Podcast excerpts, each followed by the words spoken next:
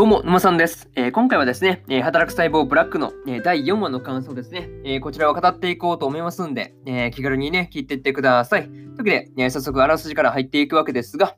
上は分かっちゃいない現場のことなんて、性交渉により体内にリンキンが侵入する。驚異的な増殖スピードを誇るリンキンに対し、戦い続ける白血球たちは苦戦を強いられていた。リンキンたちは勢力を増し、尿道から周辺に進行し、精子たちのいる清掃状態に迫ろうとする。これ以上の進行を止めるべく、白血球たちはついにリンパ節にて総力戦を仕掛けることとなこととなった。一方、赤血球たちは尿道へ酸素を届ける危険な仕事を任せられる。というね、えー、アニメ公式サイトからの引用です。ここからね、えー、順次感想になっていくわけですが、まず1つ目ですね、えー、リンキンの侵入というところで、え前回のラストで、えリンキンがですね、まあ、体内にその侵入してきたわけですが、まあ、どうもね、その今回はその白血球たちもさすがにね、あの苦戦しているという感じで、まあ、その過酷なね、あの任務になっていたわけですが、まあ、なかなかね、うん、恐るべしリンキンの増殖増殖スピードというところがね、なかなか、うん、怖いなというふうにですね、純粋に思ったりしたわけですが、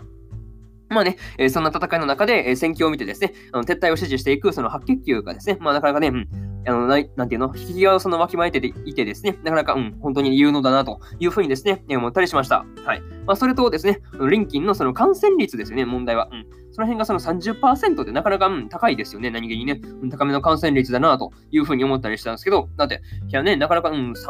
確率的に言ったら結構な確率ですからね、30%って言ったらね。うん。なかなかその辺結構感染率結構怖いなというふうにですね、思ったりしました。はい。えー、これがね、まず一つ目の感想である、えー、リンキンの侵入というところで、えー、次二つ目ですね、え総力戦というところで、えー、リンキンとね、あの白血球の戦いですよね。ここが、えー、ついに総力戦になるんですが、まあ、でもね、あの白血球のその鈍色のね、あのスピードを、あのリンキンのその増殖スピードですよね。これがあのはるかに上回っているために、あのリンキンがですね、自然治癒する見込みはないというふうにですね、あの、白血球の隊長さんが言い切ったのは、すごいなんか、あの時はですね、なかなか、えー、これ大丈夫ってか、やばくねっていうね、なんか、なんかすごい絶望感がね、あの、あったなというふうに思うんですが、まあ、そんな中で、その隊長はね、その負け戦でも、その迷った時はね、あの、生きる方をね、まあ、生き残る方を選べっていうふうにね、なかなか言ってたんですけど、うん、いいこと言うなというですね、えー、その辺思ったりしました。はい。や、まあ、あとですね、あの、海ですよね、が、あの、白血球たち細胞の死骸からできてるっていうかね、なんかその辺あんまりそう考えたことなかったんで、うん、あ、そうなんだって感じですごい初めて知ったなというふうなところですね、があったりしました。うん。なかなか、うん、その辺が、あ、そう、そうなん確かに色白いから、そういうことなんだっていうふうにね、思ったりしました。はい。え、これがね、2つ目の感想である、え、総力戦というところになります。はい。で次、3つ目ですね、え、自分の仕事を全うすることとっていうね、え、ところになるところになるんですが、え、最初はですね、あの、リンキンのその硬い細胞壁ですよね。これに苦戦している白血球たちだったんですが、あの、ペニシリンによってですね、まあ、戦況がその白血球たち優位にね、まあ、変わるわけ、変わっていくんですよね。うん。そのペニシリンの効果が、その、リンキンのね、あの、細胞壁をね、まあ、破壊するというね、なかなかその描写としてすごいめっちゃわかりやすかったなというふうにですね、思ったりしました。ま、それにしてもですね、あの赤血球たちのその護衛をね、あのするように言った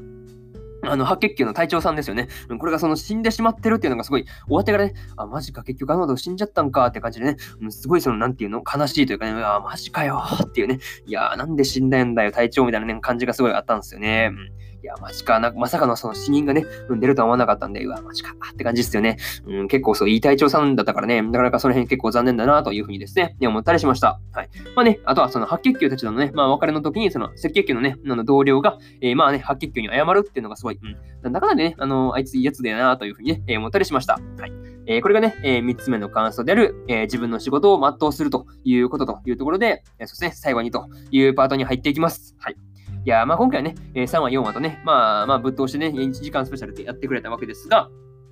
いやそうですね。まあ、3話、4話をね、まあ、通して、その生殖行為のね、まあ、前と、えー、後のね、まあ、大騒ぎが、まあ、描かれるわけですが、まあ、タイのね、体内のその細胞たちのほんとね、うん、大変さですよね。この辺がよく理解できたな、というふうにですね、思ったりしました。いや、そう、なかなかね、働く細胞ブラック見てると、なんかね、うん、本当体大事にしないとな、っていうふうにね、うん、なかなか、うん、気持ちにな、なんかそういう、なんていうの、気を引き締めるというかね、うん、そんな気持ちになったりしました。うん。いや、なんかそういうところではね、なかなか、うん、いいアニメだよな、っていうふうにね、思ったりしました。はい。まあね、次回どんな話になっていくのか、えー、今から楽しみだな、というところで、えー、こんなところで、えー、働く細胞のね、え、ブラックの、え第4話の感想ですね、え、こちらを割っておきます。はい。でね、えー、今までにも、えー、第1話と第2話のね、えー、感想を喋ってますんで、よかったらね、えー、この2本ですね、えー、よかったら聞いてみてください。っていうのと、えー、今日はね、えー、他にも3本更新しておりまして、えー、働く細胞ブラックの、えー、第3話の感想と、えー、働く細胞2期の、えー、3話の感想ですね。えー、こちらと、えー、リゼロ2期の16話の感想ですね。えー、この1、2、3と3本、えー、語っておりますんで、よかったらね、えー、このね、3本もね、まあ、本編見たよって方よかったら聞いてみてください。あと、それとですね、あの、放送回をね、あの、働く細胞ブラックの、えー、放送回をね、あの見やすくまとめたツイートをですね、えー、私、沼さんのツイッターでもね、えー、ツイッターではですね、えー、そういうことをやってますんで、他にもね、今まで喋ったラジオの、あの、回回ですよね、うん。こちらを見やすくまとめてますんで、よかったらね、ツイッターも見に来てください。ださいでね、一応、あの、ツイッターのリンクは、えー、概要欄に貼っておきましたんで、えー、よかったらそこから飛んできてください。っていうところと、えー、明日ですね、えー、明日の予告だけさせてください。はい。えー、明日は転生したらスライムだった件の、えー、2期の3話の感想ですね。えー、こちらと、えー、ゆるキャン2期の、えー、第3話の感想。えー、そして、そしてですね、えー、俺だけ入れる隠しダンジョンの、えー、第3話の感想ですね。えー、これは1、2、3と、えー、3本更新させてもらいますんで、えー、よかったらね、えー、明日もラジオの方聞きに来てください。というわけで、えー、こんな感じで本日、2本目のラジオ終わっておきます。えー、以上、えー、沼さんでした。えー、それではね、えー、皆さん良い一日を。